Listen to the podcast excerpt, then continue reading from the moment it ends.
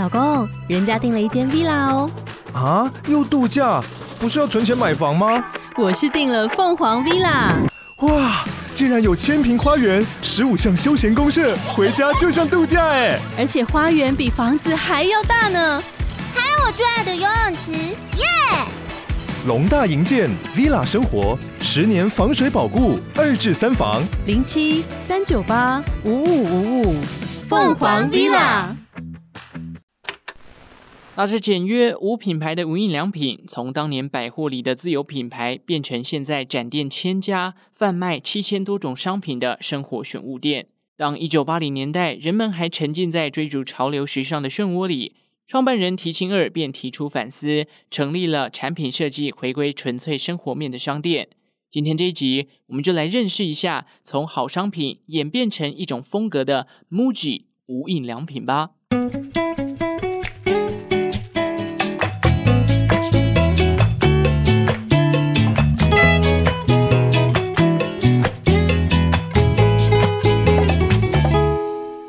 生活周遭的历史大小事，欢迎收听周报时光机，我是主持人派翠克。没错，回归了哦，这个休息一个礼拜，那个礼拜好快乐哦，所以完全没有赶稿的压力或者要上架的压力。但是呢，还是有一点点罪恶感跟那种强迫症犯了，就是还还更新了一个短片嘛，哦，也怕这个听众想说，呃，怎么没有更新等等的。那中秋节呢，我去了一趟嘉义，这一次的旅宿啊是桃城茶样子。好像是当地蛮有名的旅宿哦。这个那时候在嘉义玩的时候，搭了一趟小黄，小黄就载我们到那个附近的地址，他就问我说：“哎，你们是住在桃城茶样子？”我说：“哎，对对对，很喜欢里面的空间啊，那个从装潢到备品都融入了很多茶的元素。”但是刚好我在旅游的过程当中，大家应该都有看到那个新闻啊，就说哦，国内旅游啊是很盘子的一个行为。我也必须说，真的是要感谢一下女朋友公司的旅游补助金。如果这一趟没有这个补助金哦，我觉得应该也不会有嘉义行这趟旅程了啦。不得不说，我这次去嘉义的这两天，跟上一次比起来，根本是天壤之别。上一次去两天都在下雨，这一次两天都超级大太阳，但是真的有点太热。停好车，走到那个快意生活村的时候，我已经全身都是汗了，而且我后面的背整个湿掉。后来只在那边待了一下子，吃了那个福一轩的冰淇淋蛋卷，然后再逛一下那边的小店，我就受不了晒人了。很遗憾的是，原本我要去那个监狱博物馆，还蛮多人推荐我要去的。结果好像有剧组在里面拍片，就没有办法参观了。吃吃喝喝的部分呢，我这一次的第一名是一家手摇饮哦，叫做荣兴茶行，它加料免费，而且奶茶又很好喝。我点了它一杯这个仙草冻乌龙奶，在那种大热天下面喝起来真的是又肥又爽哦。建议一分糖就好。如果你有到这个嘉义喝荣兴茶行的话，因为我女朋友点了一个微糖，她就觉得有点太甜了，但整体的感觉都还是很赞。那也要感谢一下大家，就是推荐了我那么多的景点跟美食哦。上礼拜因为没有更新嘛，不过如果有在 follow IG 或是有在关注一下节目的 logo 的话，应该会有发现周报时光机的 logo 又换了一个版本哦。这大概是我半年前有一位听众，刚好他本身也是设计系毕业的，叫做 Glenn 啊、那他毛遂自荐呢，说要来帮节目设计一个新的 logo，于是我们就展开了合作，然后有了这一款 logo。这边也非常感谢 Glenn 哦，因为有他的设计之后，我自己在 logo 上面的设计，以前怎么改我都觉得就是不太满意，觉得还是丑丑的。但经过他的设计，我觉得哎，这个版本可以用很久了哦。他人很好，这个当时给了我一个非常非常好的一个服务，就是可以让我无限次的修改。因为我在 logo 上面一直没有很明确的想法，但是经过这个长时间的规划下来，慢慢就有灵感了。那也感谢 Glenn 可以让我一直一直改，一直改，然后才有了这个版本。OK，那我们进入到今天的主题哦。这是来自几个月前一位时空旅人叫做 Abner 的许愿。他说他想听无印良品的起源。当时他也有分享哦，正在筹备录制 Podcast 的节目。不知道这个 Abner 你有开始录制了吗？也希望你开播之后呢，慢慢有找到这个节目的方向。那也要记得准时收听一下周报时光机啦。那刚好无印良品是我日本品牌故事里面的其中之一，所以就把它挑出来先做了。无印良品算是一家蛮新的公司，它成立在一九八零年代。起初它贩卖的品项啊，不像现在那么包山包海，大概只有少少的几款哦。那品牌的名称在日文的意思是强调高品质但没有品牌的商品。那么他们是如何一步一步走到今天，呃，一千多家店贩卖七千多种商品的规模呢？短暂几秒钟的时间，记得点一下资讯栏下方的周报时光机 IG 连结哦，帮我追踪起来。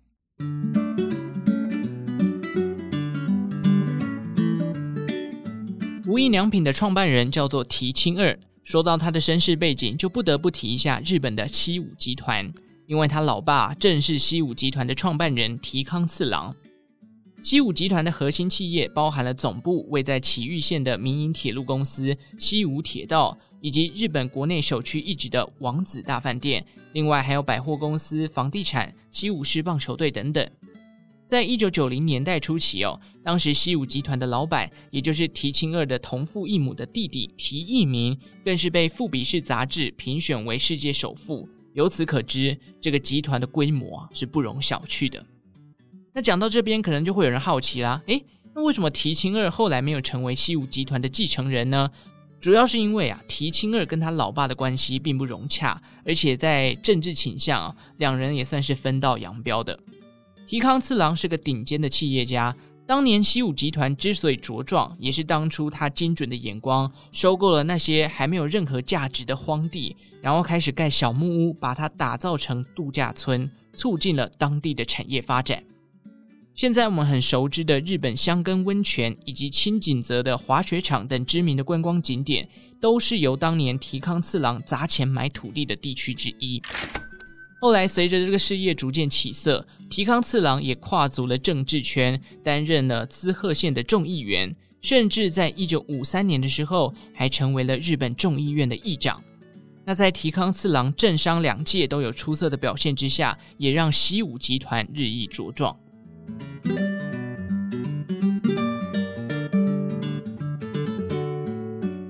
不过啊，这个成功商人与政治家的背后，提康次郎呢，却是一个风流成性的男子。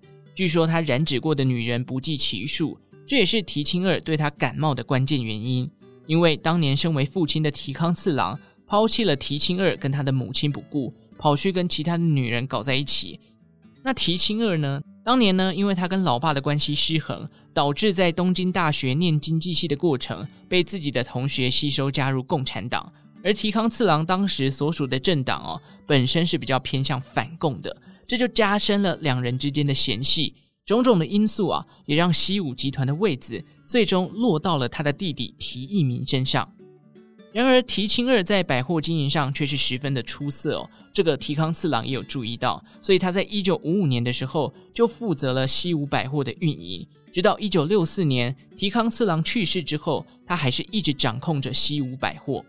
那同一期间呢，这个堤清二啊，他除了当一个商人、企业家，管理这些公司之外，他还用了一个石井隆的笔名出版诗集啊、散文等等的文学著作，甚至啊，他还在这些文学界得了不少的奖项哦。一九六五年，堤清二的弟弟提一明接手西武集团之后，当年这个提一明还没有满三十岁，但是他旗下已经有铁路公司、滑冰场、王子大饭店等等的业务要管理。那提一名呢，他就决定这个啊、哦，我的哥哥啊，我的同父异母的哥哥提亲二，他在百货业务非常的得心应手，所以他就决定将集团当中的百货业务交给了提亲二来管理。兄弟俩的运营呢，维持了几年的和谐之后，在西元一九七一年的时候，两兄弟决定分道扬镳，西武集团于是拆分成了西武控股株式会社以及季节集团，业务上两者互不隶属。也就代表兄弟俩决定分家，各自努力了。那提琴二的集团呢，就是季节集团，它旗下的品牌哦，包含最一开始的西武百货，到后来拥有了超市和量贩店的西友百货，接着再跨足到美食，例如吉野家，还有代理美国的 Dunkin' Donuts，以及 Parco 百货。后来呢，这个便利商店爆发，它甚至创立了 Family Mart。全家便利商店，这个呢也是来自于季节集团哦。当然还有今天的重头戏，也就是无印良品。无印良品成立于一九七九年，最一开始是西友百货底下的一个自有品牌。所谓的自有品牌，意思是大型零售通路商跟制造商共同开发商品。例如说，这个家乐福里面，他们有他们家乐福的自有品牌。或者像 Seven Eleven 有这个 Seven Select。通常这种自有品牌有一个优势，就是它的售价会比较便宜，因为它省去了广告费跟通路的费用。那随着这个稀有百货的事业越做越大，当时提亲二啊也产生了成立自有品牌的想法。之所以茁壮，某种程度呢也与日本经济在一九六零年代达到鼎盛有关。当时日本一度成为了世界第二大的经济体，即使进入一九七零年代哦，日本的经济成长已经走缓了，但是日本人在消费上啊还是非常的大手大脚，他们还是喜欢追逐名牌啊，买奢侈品啊。对于品牌的依赖程度啊，在当时达到了一个高峰。那在这个追求色彩缤纷、潮流 fancy 的这个氛围之下，提琴二找来了多位的顾问以及百货内的主管高层，来共同规划他们百货底下的自有品牌应该要怎么经营。由于提氰二的人脉也很广，毕竟爸爸之前是政商界的，所以认识了很多政商名人，自己又是文学界的，又认识了一些文青啊，或者是这些高阶的设计师等等哦。所以从设计师到创意总监到企业家，都被这个呃提氰二找来当做顾问了。那里面有谁呢？包含日本国宝级的设计大师田中义光，以及日本顶级美术大学之一的武藏野美术大学的荣誉教授小池一子。这几位呢，都对于无印良品的这个规划跟经营上面做出了很重要的贡献。那其实一九七零年代或者说一九八零年代初期啊，社会的主流是追求时尚，但是啊，当时提氰二受到了法国社会学家鲍德里亚的一本书籍叫做《消费社会》的启发。他认为啊，这个商品在行销跟品牌的价值的赋予之下，人们在消费过程中会迷失自我。很多人买东西呢，已经不是为了必要，而是想要追求那个炫耀的心理。那为了不要让自家的品牌啊成为另外一个助长这样风气的存在，所以众人在经过多次的讨论之下，决定要反其道而行，成立一个回归商品本质的品牌。而品牌名称呢，取自日文无品牌 Muji Lushi 的前两个音节 Muji。这个名称定案之后，无印良品就正式的成立了。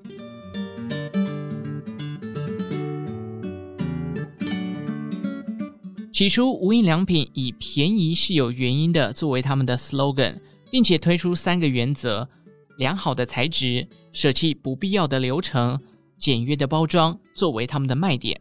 产品设计呢，从生活出发，而非以消费者的视角切入，一切回归最初的美好，让生活简单纯粹。一开始啊，无印良品只推出了四十种的商品，包含三十一种的食品，九种不同款式的家庭用品。到如今呢，它已经有七千多种的商品在贩售了，但他们依然保持初心。三大原则呢，在琳琅满目的商品上都适用，一路走来始终如一，也成为了该品牌的核心价值，还有成功的关键。就在无印良品推出的三年后，他们就选在东京青山这个各种精品以及时尚品牌的聚集地，开设了第一间的直营门市。就有点宣战的意味，有没有？因为毕竟那边都是我精品啊、奢侈品，可是有一个回归生活品质的呃这个旗舰店在那边开幕了，这感觉好像告诉大家说，与其去买那种东西，不如来买我这种回归生活的这个必需品的感觉。一方面可能因为价格比较亲民，另一方面也可能是那个日本经济啊，在一九八零年代出现泡沫，而越来越多人在买东西的时候回归简约的风格。这个主打没有品牌的品牌，很快的就站稳了脚步。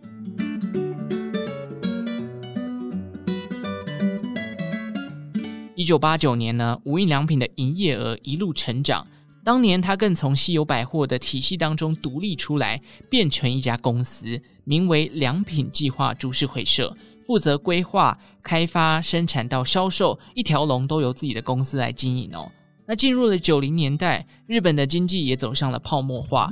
当很多的品牌大厂啊不堪冲击倒闭的时候，越来越多的消费者反而更青睐使用无印良品的东西。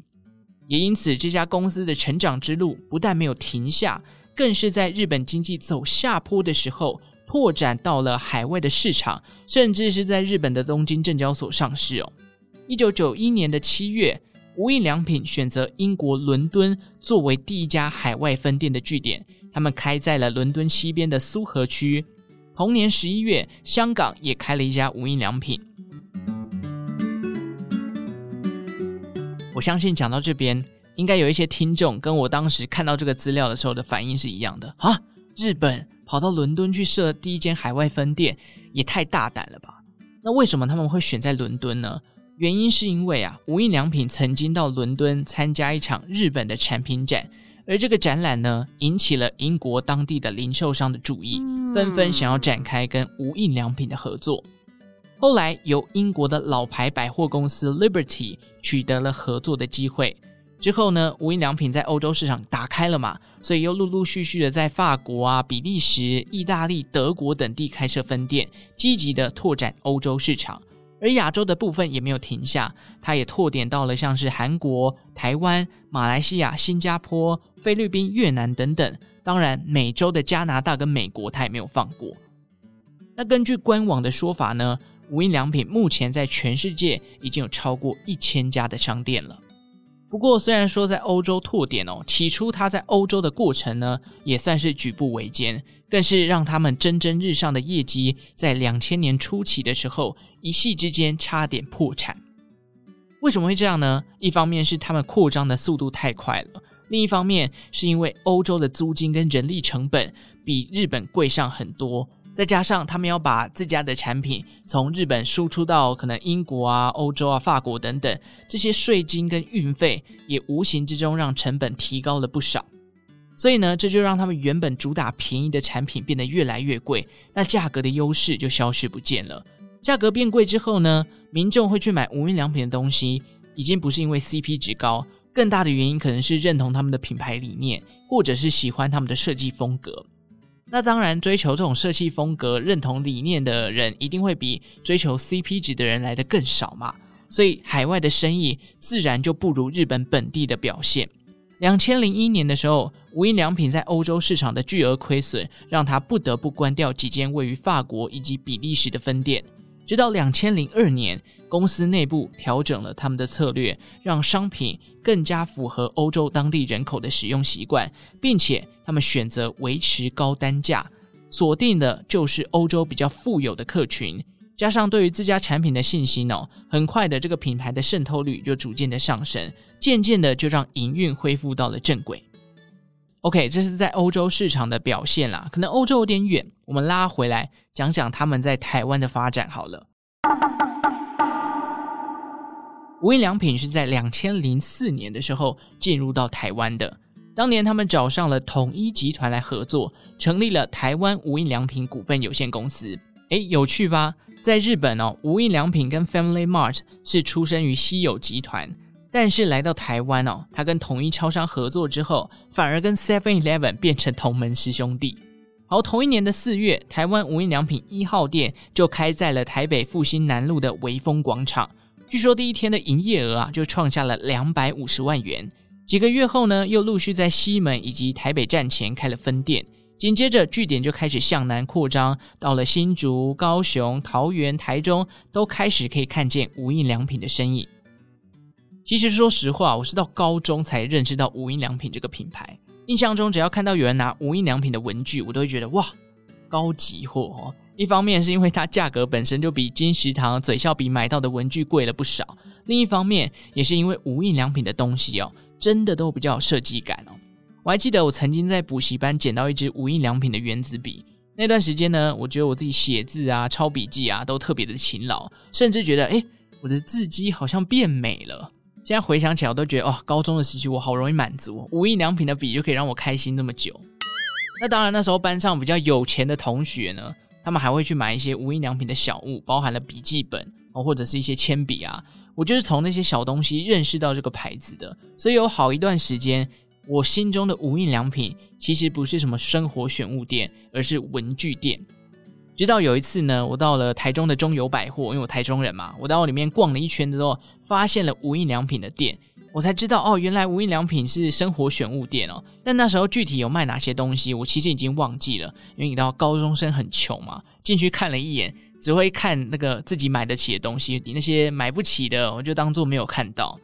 现在到百货公司看到无印良品，我就觉得哦，他卖的东西真的很多，从香氛、呃家电、衣服、鞋子。饼干哦、沐浴乳什么之类的都有。但我真正大买他们家的东西哦，是我今年到这个大阪旅游的时候。我、那天真的是失心疯，我现在想起来都觉得很夸张。我买了一堆饼干，然后汤底、茶包，还买了什么保养油啊，然后两件衬衫啊，还有一件外套跟一件裤子的样子。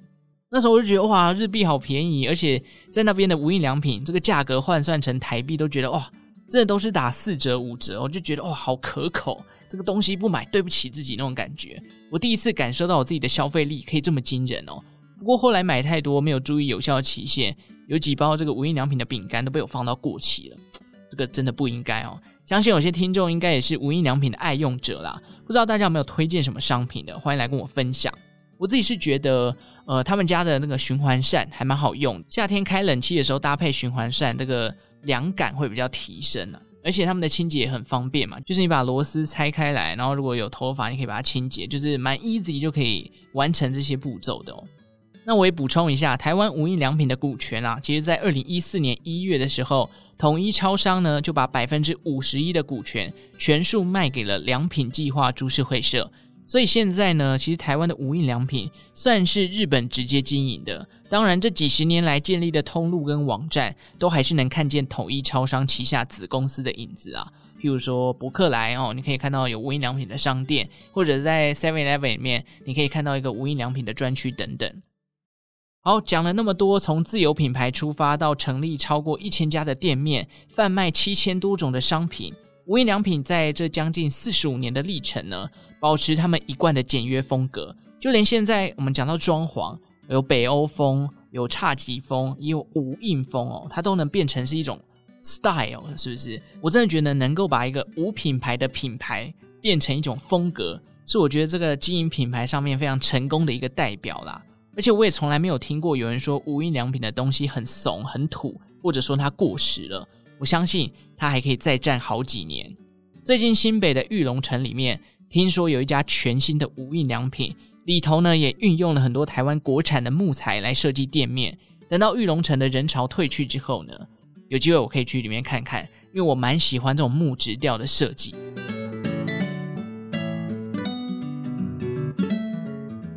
那大家会不会好奇，七千多种商品里面高人气的 Top Three 是谁呢？大家到无印良品都会买什么样的商品呢？这个我们礼拜四来跟大家分享哦，到时候记得准时收听哈。最后，我们来分享几个时空旅人的留言回馈吧。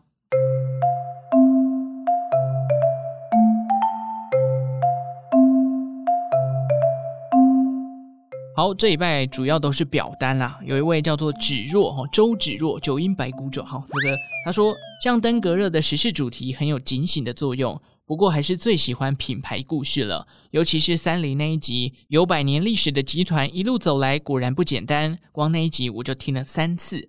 对北欧文化很有兴趣，除了维京海盗，还有他们的民谣，很空灵幽谷的歌声，像《冰雪奇缘》Aurora 那位挪威歌手一样，他们的歌声好像会让自然沙沙作响回应的那种感觉，类似布农族八部合音，蛮神秘的，很好奇。